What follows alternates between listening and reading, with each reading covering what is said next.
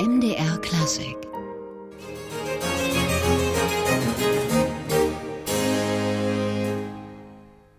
Das Allegro haben wir da gehört aus Bachs A-Dur Cembalo Konzert, Werkverzeichnis 1055. Ivor Bolton am Cembalo mit seinem ersten eigenen Ensemble, den St. James Baroque Players, 1984 gegründet. Und Ivor Bolton haben wir in Dresden getroffen, heute hier im MDR Klassikgespräch.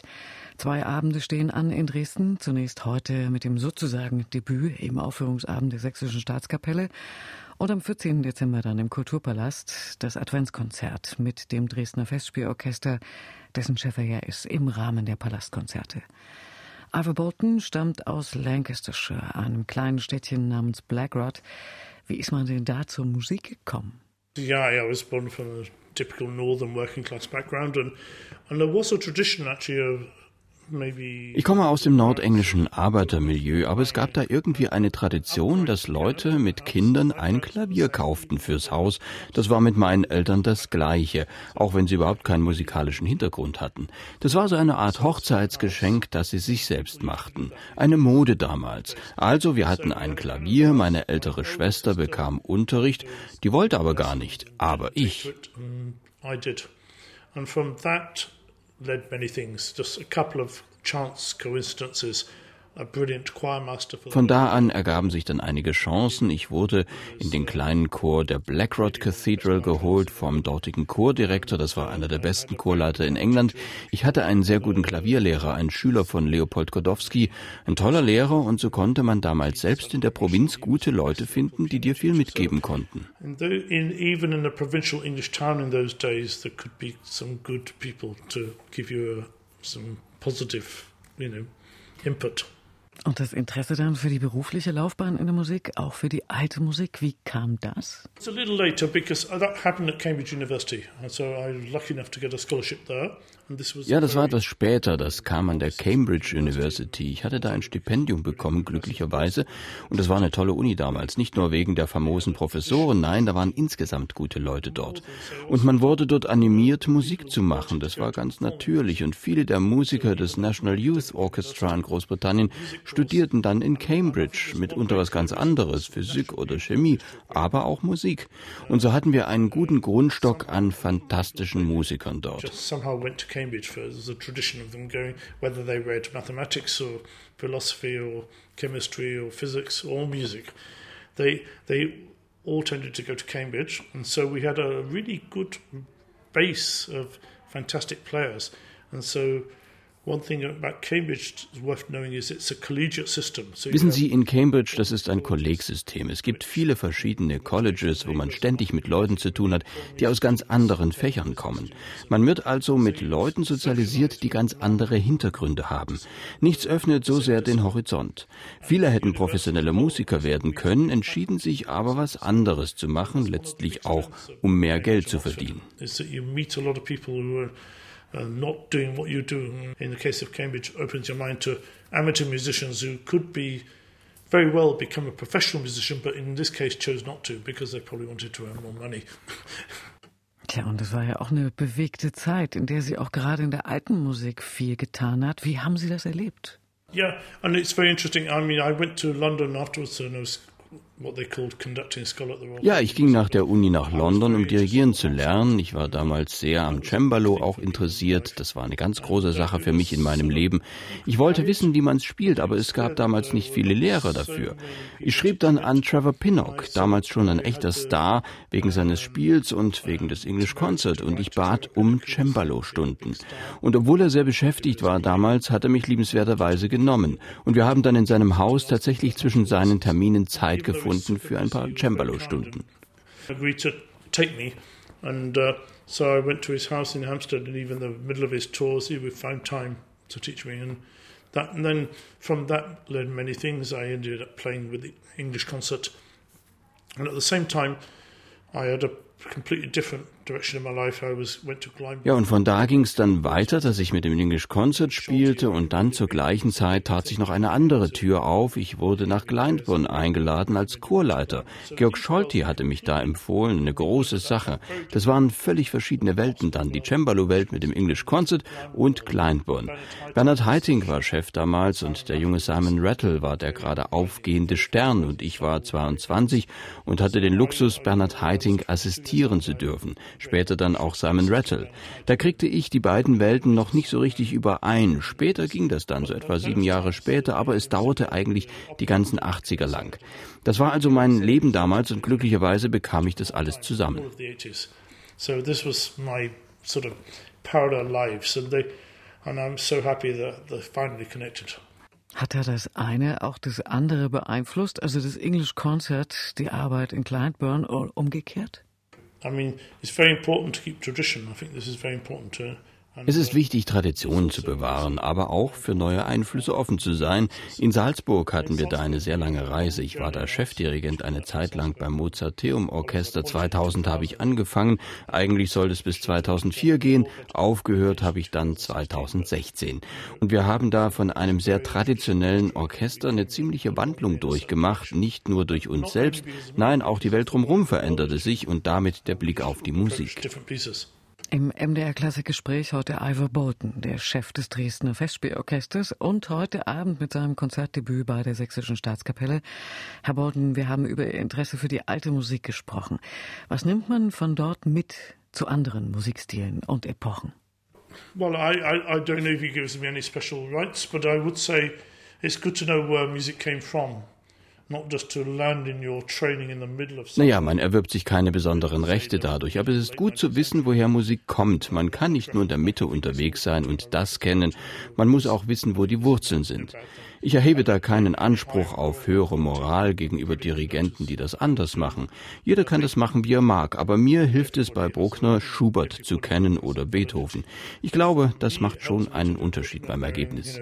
Schubert really well and knowing Beethoven really well and coming from that, it probably just makes for a different sort of end result. Aber verboten im MDR Klassikgespräch heute und jetzt erleben wir ihn auch mal wieder musikalisch am Pult des Dresdner Festspielorchesters mit Musik von Robert Schumann aus dem Cellokonzert A-Moll und das Cello spielt der Festivalintendant höchstpersönlich Jan Vogler.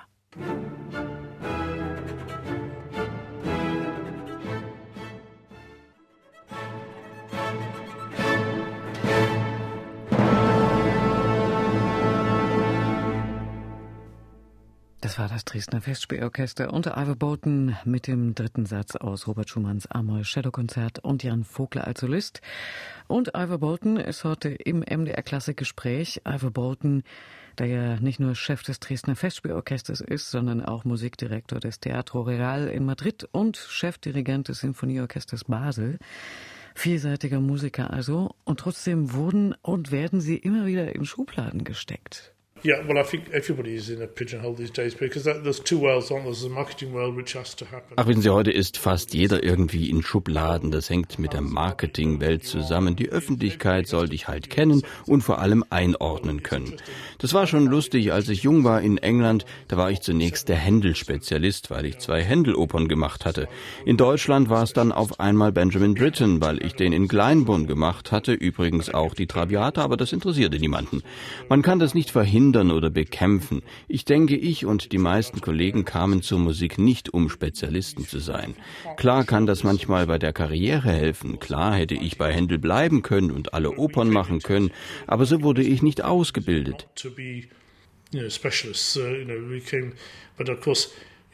sometimes you can get a faster career track if you don't deny that, if you just stay on that. I could have really probably you know, stayed in Handel and just recorded all the Handel operas, but but also I, I thought I was my whole training was not just about that. So and then like maybe in Salzburg, I'm known as a Mozart specialist and many other places as well. So I think you, I think you just follow your own path. In Salzburg war ich dann der Mozart-Spezialist und anderswo auch. Und im Endeffekt hat man die Wahl, was man machen will, wie man sich fordern will. Wenn man 15 Jahre lang nur Händelopern macht, dann hat man keine Idee mehr von Monteverdi. Es gibt so viel Musik in der Welt und man sollte in seinem Leben so viel wie möglich davon machen. Ich glaube auch nicht, dass wenn einer sich auf einen Komponisten fokussiert, automatisch alle Werke von ihm machen kann, denn auch die Komponisten sind ja Menschen, die haben nicht alles gleich geschrieben.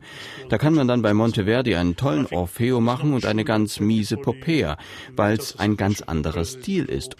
Ich denke, jede neue Erfahrung formt dich und macht dir klar, was du nicht kannst und was du vielleicht like particularly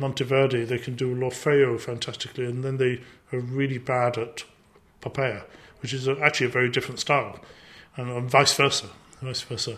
So you you you you got to. I think I think every new experience builds you and and makes you more aware of what what your own limitations are and what you need to know. Wir sind im MDR Klassikgespräch mit dem britischen Dirigenten Ivor Bolton. Herr Bolton, Sie geben heute Ihr Debüt im Konzert der Sächsischen Staatskapelle. Ein Orchester mit langer Tradition und großer Reputation. Wie steht es sich da auf dem Pult? I know a little bit them because I did Peter Grimes here, you know, 10 years ago.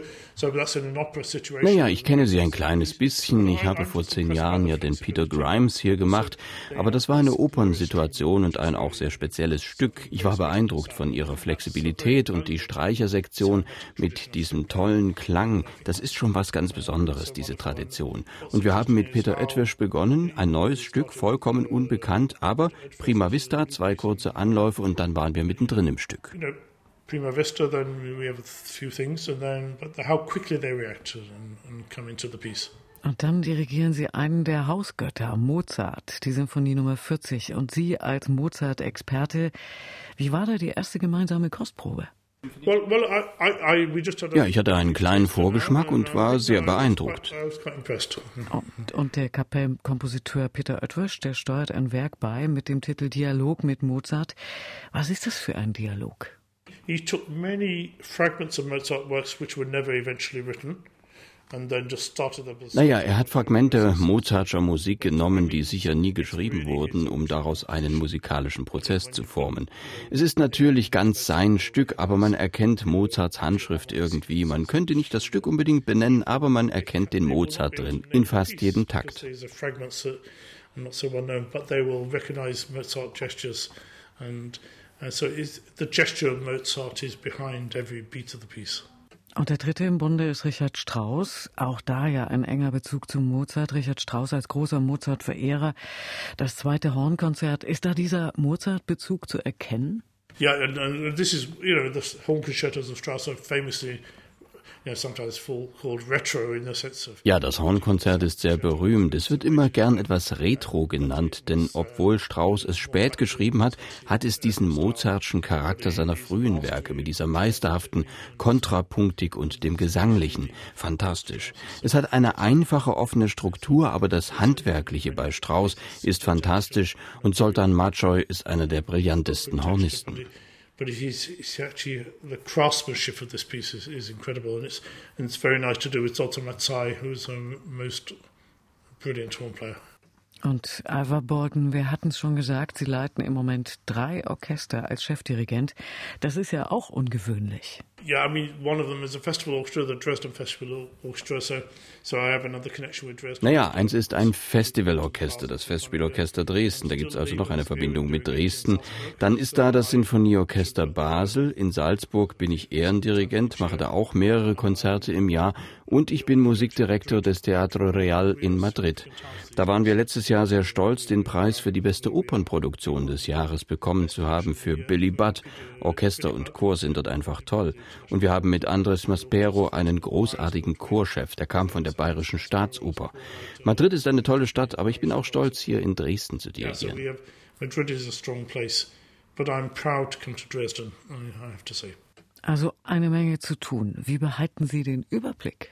Yeah, a lot to do. Well, I think family life is so important. I mean, I, I, after this week, I'm going Ja, viel zu tun. Ich denke, Familie ist da ganz wichtig. Nach der Woche gehe ich zurück zu meiner Familie nach Barcelona. Meine Frau ist Akademikerin, Musikologin, lehrte in Cambridge Französisch und Spanisch. Ich bin nicht wegen ihr in Madrid, aber es hilft, diese Nähe zu Barcelona. Sie ist dort Professor für spanische Renaissancemusik. Uh, now a, a professor, research professor in Barcelona for Spanish Renaissance music. Im MDR Klassikgespräch heute Ivor Bolton, den wir jetzt erleben mit seinem Festival Orchester und Mozart. Den wird er ja heute Abend am Pult der Sächsischen Staatskapelle dirigieren. Hier ist das Orchester des Mozarteums Salzburg. Dort war Ivor Bolton lange Jahre Chef. Heute ist er Ehrendirigent. Und wir hören das Allegro Assai, den Finalsatz aus der Sinfonie Köchelverzeichnis 550.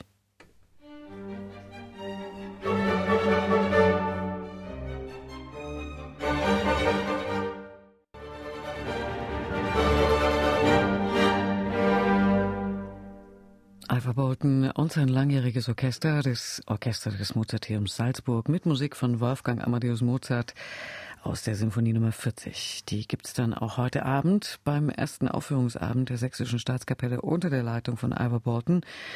Und Ivor Bolton heute im MDR Klassikgespräch. Herr Bolton, Sie leben mit Ihrer Frau in Barcelona, arbeiten aber in Madrid als Musikdirektor des Teatro Real. Barcelona und Madrid, da gibt's ja und gab es einen schwelenden Konflikt um die Unabhängigkeitsbestrebungen von Katalonien. Wie erleben Sie die Situation? This is a very interesting thing. We all joke about the Madrid Opera because the the, inter, the Intendant or music director, uh, I'm the music director and I live in Barcelona. Ja, und das Komische daran ist, ich bin Musikdirektor in Madrid und lebe in Barcelona. Und Intendant Joan Mato Bosch ist Katalane, sein Assistent auch. Und wir machen schon immer Späße und sagen, die Katalanen haben die Königliche Oper in Madrid übernommen. Ja, das Leben geht weiter. Die Probleme sind ja sehr komplex und ich denke, das alles hängt sogar noch mit der Zeit von Diktator Franco zusammen. Jeder Katalane hat da seine eigene Geschichte und es gibt kaum eine Familie, wo nicht irgendein Mitglied in der Franco-Ära im Gefängnis war oder Schlimmeres. And you know, probably most people in Catalonia had some member of their family imprisoned or somehow badly affected by Franco. Somehow this is a dark shadow Das ist immer ein dunkler Schatten. Heute ist Spanien eine lebendige Demokratie, aber manche können das eben nicht vergessen. Das heilt nicht so schnell. Ich sehe Katalonien nicht unabhängig, aber man muss respektvoll mit ihnen umgehen. Auf der anderen Seite sehe ich in Madrid die Spanier, die das auch sehr mitgenommen hat. Wenn ich dann nach Madrid komme, dann sehe ich dort die spanischen Fahnen an den Fenstern als Antwort auf das Referendum, das natürlich illegal war. Und anders als England hat Spanien ja eine Verfassung und die sagt, dass so etwas von allen Regionen in Spanien einstimmig beschlossen werden muss. Daran haben sie sich nicht gehalten. Wir haben da sehr gemischte Gefühle. Viele unserer Freunde sind Katalanen spanische Nationalisten. Diesen Blick kann ich aber nicht teilen. So it's many profound issues. Like, unlike England, Spain has a constitution, and the constitution is that you know you vote for independence. The whole country must vote, and okay, you can say, but they did sign up to that, and so you know we, we you know we feel very mixed feelings about this because many of our friends are profound Catalan nationalists, but I cannot say I agree with their view because I don't think the future is dividing. Die Welt zerfällt irgendwie. Jetzt kommt dieser verdammte Brexit. Ich kann das nicht gut finden. Die Zukunft ist nicht, uns zu zersplittern und regional zu definieren. Natürlich sind regionale Traditionen wichtig. Die Frage ist nur, wie man damit umgeht. Der Brexit scheint ja irgendwie zu kommen, auch wenn heute die Abstimmung über den Brexit-Vertrag nicht stattfindet. Nachverhandlungen will die EU nicht. Was erwarten Sie, was passiert? I mean, it's a matter of redefining the relationship, and I would like to see a future point in naja, abgesehen davon, dass wir unsere Beziehungen zur EU klären müssen bis zu dem Punkt, wo wir wieder eintreten, die Sache ist die der Ehrlichkeit. Viele Leute in Großbritannien würden für ein europäisches Parlament und eine europäische Regierung stimmen, aber sie müsste die Menschen auch wirklich repräsentieren. Ich würde auch dafür stimmen. But I mean, Vielleicht kommt das ja auch noch. Aber wenn Sie sich von politischen Führern verschaukelt fühlen, endet sowas dann eben in solchen Dingen wie dem Brexit. Ich meine nicht die europäischen Führer, sondern die britischen Politiker. Ich denke, das Ganze ist ein Desaster. Unsere Regierungen haben die Leute jahrelang wie Idioten behandelt. Jetzt haben sie die Quittung. England ist auch ein sehr gespaltenes Land. Quer durch die Klassen singen die Leute nicht vom selben Blatt, wie wir sagen people, when they feel they've been taken for idiots, then they will, you know, that's what you get. And, and it's really, so, and also England is also quite a divided country. It's not a united country. And people are not singing from the same hymn sheet, as they, as they say. Und gerade künstlerisch gab es und gibt es ja sehr enge Beziehungen zwischen Großbritannien und dem Kontinent. Wird es die auch weitergeben?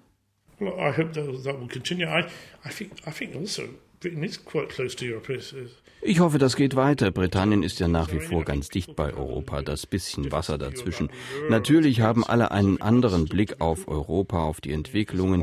Manches war da auch erstmal nicht gut, das hätte man besser miteinander verhandeln müssen. Aber die Anfänge sind gemacht. Spanien zum Beispiel hat ja schwer unter der Eurokrise gelitten. Es sind viele Opfer dort gebracht worden, aber jetzt kommen sie langsam wieder auf Linie. Und die Zukunft dürfte um einiges besser sein. Klar, das waren zehn wirklich schlechte Jahre. Junge Leute mussten bei ihren Eltern leben, weil sie keine Jobs hatten. Sowas kommt, wenn die Wirtschaft eines Landes nicht gut aufgestellt ist. Aber über sowas muss man reden und Lösungen finden.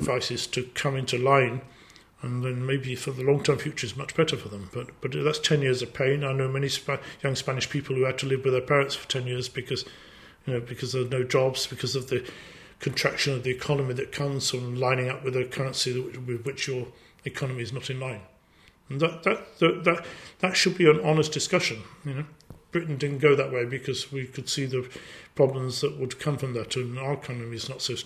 Aber die Briten können ja gar nichts auf den Euro schieben, die haben ihn ja gar nicht. Die Abwertung der Währung, das ist ein Problem, das dauert schon seit dem Zweiten Weltkrieg an. Die Abwertung vor allem gegen den Dollar, das ging mit dem Niedergang der Wirtschaft einher. Auf lange Sicht wird man dadurch eben immer ärmer. Ich bin kein Ökonom, erkenne das aber, aber viele Wähler kennen ja die Grundlagen der Ökonomie gar nicht, wie man jetzt auch in Frankreich wieder sieht. Die sehen nur, die Einkommen halten nicht mit mit den Lebenskosten und reagieren darauf sehr explosiv. Harte Zeiten, aber die gab es immer.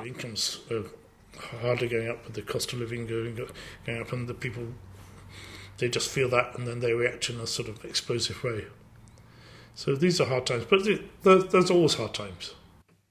Im MDR Klassikgespräch heute der britische Dirigent Ivor Bolton, heute Abend zu erleben beim Aufführungsabend der Sächsischen Staatskapelle in der Semperoper und dann am Freitag im Kulturpalast beim adventlichen Palastkonzert des Dresdner Festivalorchesters. Und mit dem hören wir Ivor Bolton jetzt nochmal, ganz barock, mit Musik von Johann David Heinichen.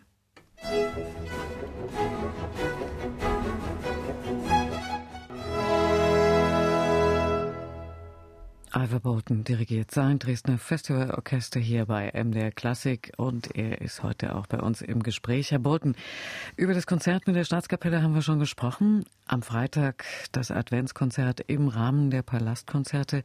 Was steht da auf dem Programm? I think we're doing, we're centering around Valor Sabadus, this wonderful countertenor. And it's something maybe the festival orchestra doesn't do that much of because even a period instrument group,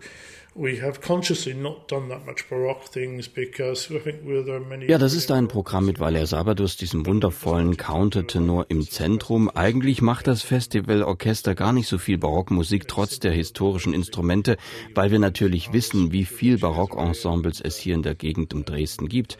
Aber das hier ist sowas wie ein Weihnachtsgeschenk an die Stadt Dresden. Sehr hübsche Musik, Händel-Arien aus Giulio Cesare und Alcina, extra für Valers Stimme. Und wir haben tolle Musik Musiker, die aus Bachs Doppelkonzert spielen werden. Und ich sitze endlich mal wieder selbst am Cembalo. Das ist auch immer ein bisschen wie Ferien mit diesen Musikern quasi zu entspannen in dieser Musik und nicht immer nur neues Repertoire zu entdecken, das wir sonst mit den alten Instrumenten oft tun, immer wieder neue Aufgaben zu haben.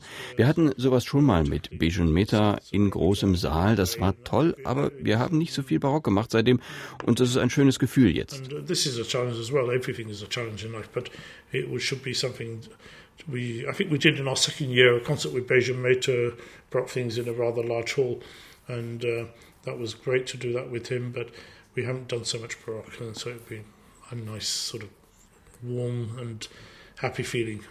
Was halten Sie von der Idee der Festivalleitung, mit den Palastkonzerten quasi die Festivalidee übers Jahr zu tragen? I think the Dresden Festival has grown exponentially in the last years. It's fantastic. I mean, it's really wonderful.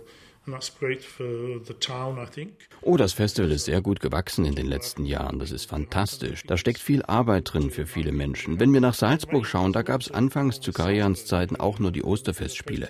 Dann ist es gewachsen. Heute ist die Staatskapelle hier dabei. Es gibt Salzburger Festspiele auch zu Pfingsten. Und die Idee dahinter ist eigentlich die einer Festivalstadt, einer echten Kulturstadt. Das ist sehr wichtig. Hier in Dresden haben sie Top-Orchester wie mit der Staatskapelle. Das sind die Impulse für eine Festivalstadt. Das andere kommt quasi von selbst. Culture city, culture city is, is very important. And I think in Dresden you have, you know, one of the greatest orchestras in the world here with the Staatskapelle. So I think that that's the crucial impulse to make a festival city. And then from that all sorts of other things flow. Und die Staatskapelle ist ja auch schon in den Kulturpalast zurückgekehrt. Das Festspielorchester bestreitet die Palastkonzerte dort mit. Was halten Sie von dem Konzertsaal? Vielleicht auch im Vergleich mit anderen? Well, I think it's one of the best halls in Europe. It's fantastic. You know, we did. I think the first concert we did was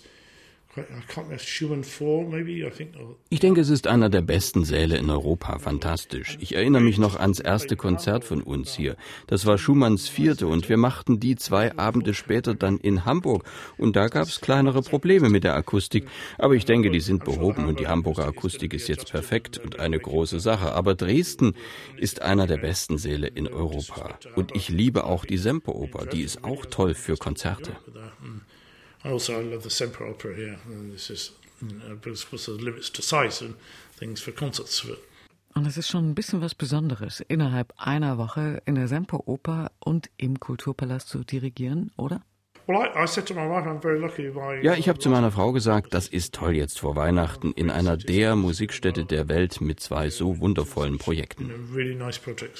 Ivor Bolton heute im MDR Klassik Gespräch. Heute Abend ist der britische Dirigent zu erleben. Erstmals im Konzert bei der Sächsischen Staatskapelle beim ersten Aufführungsabend. Auf dem Programm von Peter Oetwösch Dialog mit Mozart, von Richard Strauss das Hornkonzert Nummer 2 und von Mozart die Symphonie Nummer 40, Beginn 20 Uhr in der Semperoper. Und dann am 14. Dezember mit dem Festspielorchester Dresden beim Adventlichen Palastkonzert im neuen Konzertsaal des Kulturpalastes und mit dem Countertenor Valer Sabadus. Arien und Instrumentalwerke von Bach, von Gluck, Händel und Vivaldi stehen da auf dem Plan 20 Uhr im Kulturpalast im neuen Konzertsaal. Tja, und wir danken Ivor Bolton fürs Gespräch. MDR Klassik